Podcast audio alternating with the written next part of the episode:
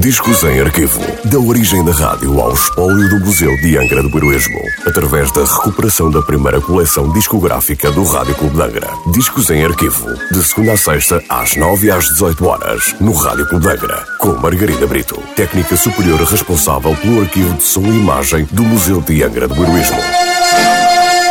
Olá, hoje trago o disco número 735 da coleção discográfica do Rádio Clube de Angra, um disco da London Records com nota de última transmissão a 30 de dezembro de 1959.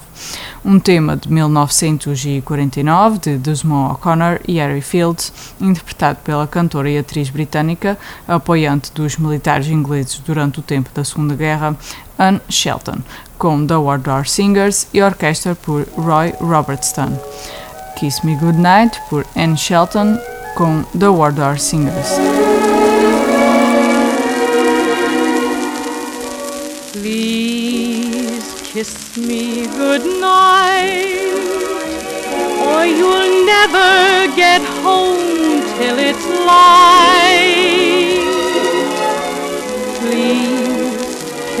me good night, or I won't let you out of my sight. Just hurry away, cause the parting is better that way.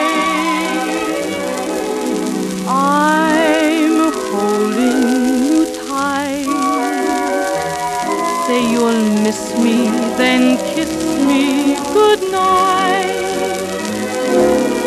We've had a wonderful day. And we now have a good night to say. Darling, my heart's all aglow.